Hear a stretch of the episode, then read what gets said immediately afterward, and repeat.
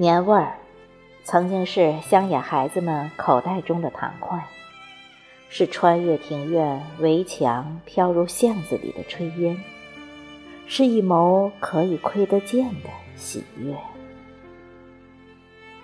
小时候过年，仪式感很重。别看那时候经济条件落后，可是该有的环节不但一件都没有落下，还做得十分到位。从腊月二十三祭灶开始，年味儿便一日浓过一日。二十四扫房子，俗谣如此唱，村人们亦如此做。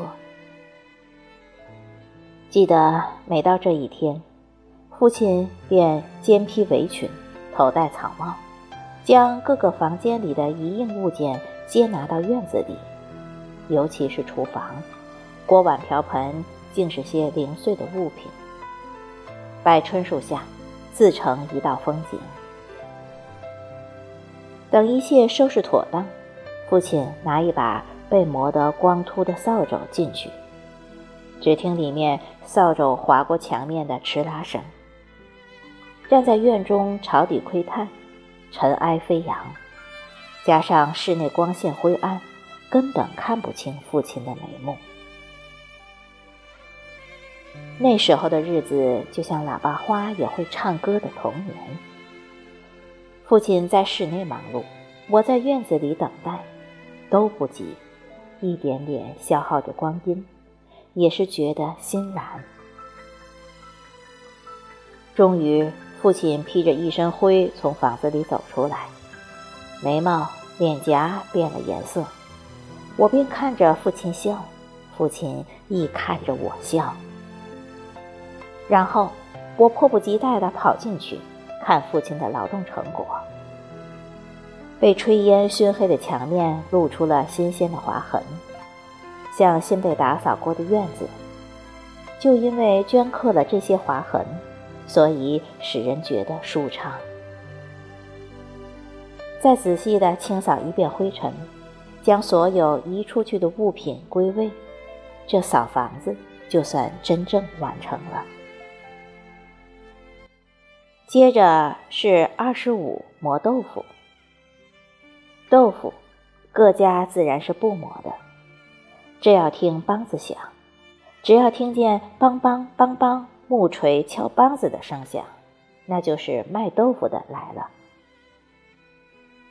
豆腐也多不是用钱买的，而是用黄豆换的。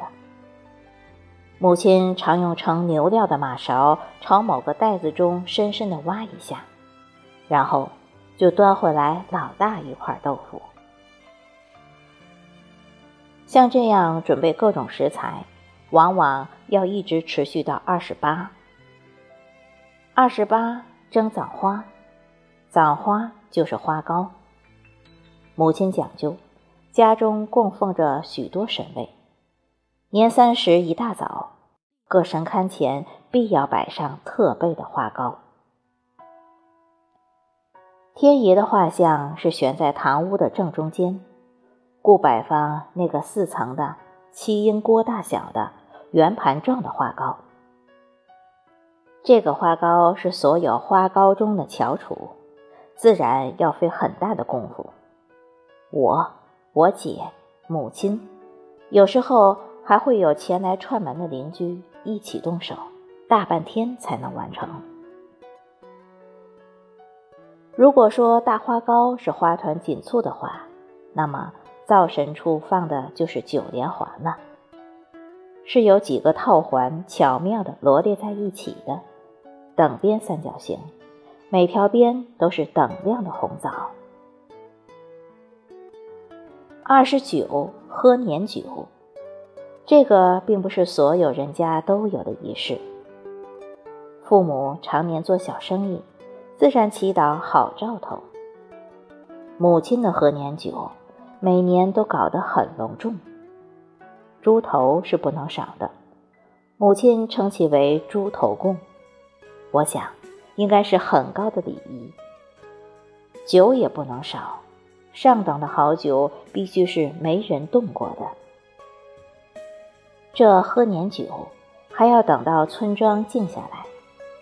我提着金箔，父亲用竹竿挑着鞭炮，母亲一手拿着香烛，一手提着盛猪头等贡品篮子。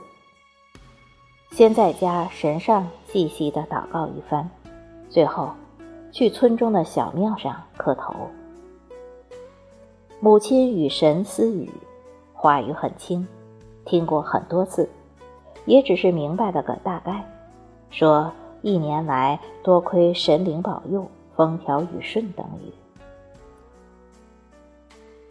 年三十包饺子，出阁之前。我一直都是被安排来擀面皮的，偶尔包几个，既不顺遂父亲的月牙，也不顺遂母亲的两头挺，而是扁扁的腹，长长的腿，很不随和。喜欢跟着父亲去贴门对，五彩的花纸贴在门楣上，随风舞动，发出细软的沙沙声。一如儿时的心情。除夕守夜也很有意思。街巷里有电灯，每家大门前有电灯，院子里也有电灯。这对于往日只能借着月光戏耍的孩子们来说，实在是天赐良机。先是聚在街巷里戏耍，然后。去谁家院子里采芝麻节？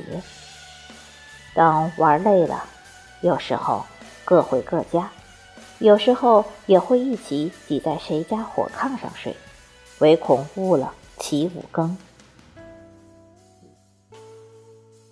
今年带着孩子们来来回回往返了几次超市，也渐渐感觉到了久违的年味儿，尤其是昨天晚上。小巷里突然就亮起节日的彩灯，才觉得这年真的已经来了。